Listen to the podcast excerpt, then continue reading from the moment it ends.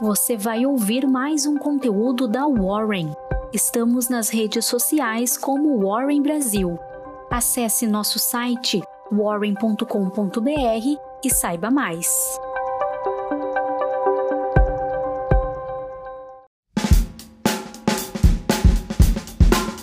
Bom dia, eu sou o Fred, sou líder do time de análise da Warren e aqui está a sua Warren Call de hoje.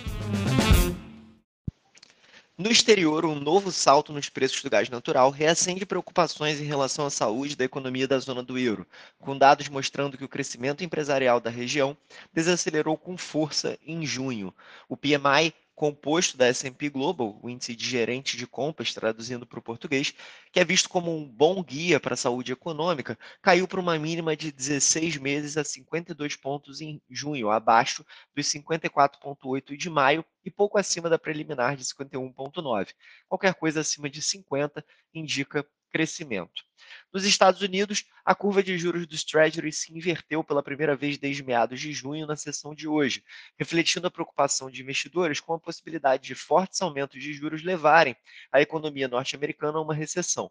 A diferença entre os rendimentos dos Treasuries de 2 e 10 anos, o indicador de risco de recessão observado de perto, chegou a menos 0,40 pontos base, ou seja, os títulos de dois anos estão pagando mais do que os títulos de 10 anos. Isso é um indicativo claro de recessão.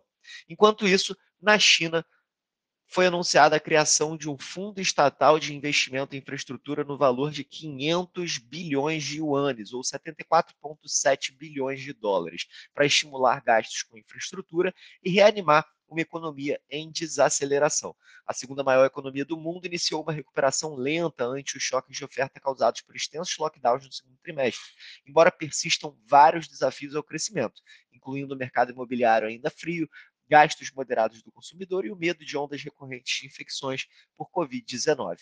A China anunciou uma série de medidas de apoio econômico nas últimas semanas, embora a meta oficial de crescimento de cerca de 5,5% do PIB esse ano seja bem difícil de alcançar sem o fim da estrita estratégia de Covid-0 adotada no país. No cenário corporativo, na China e em Hong Kong, as ações fecharam praticamente estáveis na sessão de hoje, uma vez que a preocupação com o agravamento da situação do Covid compensou o otimismo com a recuperação da atividade de serviços.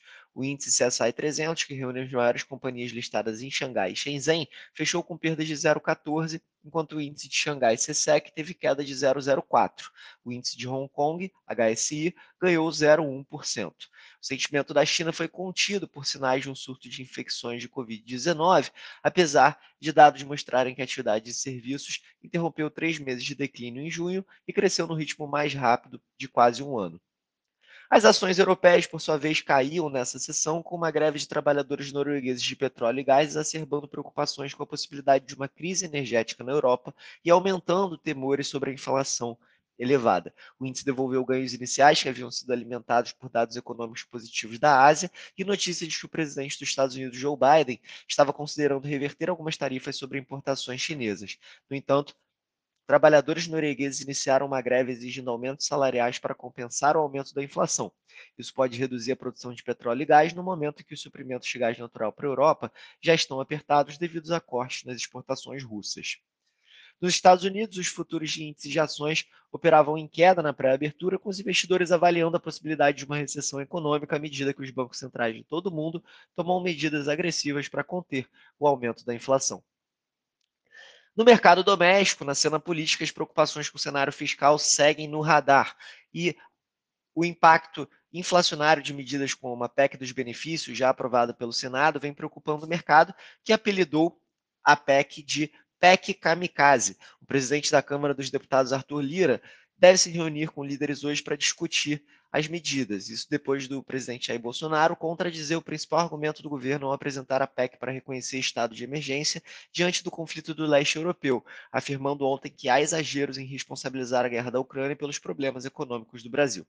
Hoje também ocorrerá a posse da nova presidente da Caixa Econômica Federal, Daniela Marques.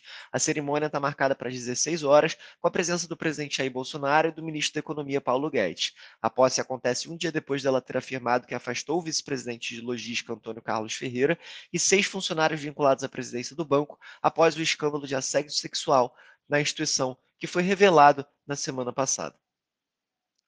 Na economia, o indicador antecedente de emprego, o IAEMP, do Brasil, subiu em junho para o seu nível mais forte de sete meses, beneficiado pelo aquecimento da atividade econômica no primeiro semestre e maior controle da pandemia, embora as perspectivas para os próximos meses sigam cautelosas. A Fundação Getúlio Vargas informou hoje que o IAEMP, que, que, antecipa os rumos do mercado de trabalho no Brasil, avançou um ponto no mês passado a 81,9 pontos, maior nível desde novembro de 2021, quando atingiu 83 pontos. Por outro lado, os dados de produção industrial divulgados hoje pelo IBGE vieram abaixo do esperado. A produção industrial brasileira cresceu 0,3% em maio na comparação com o mês anterior e 0,5% na comparação com o mesmo mês do ano anterior.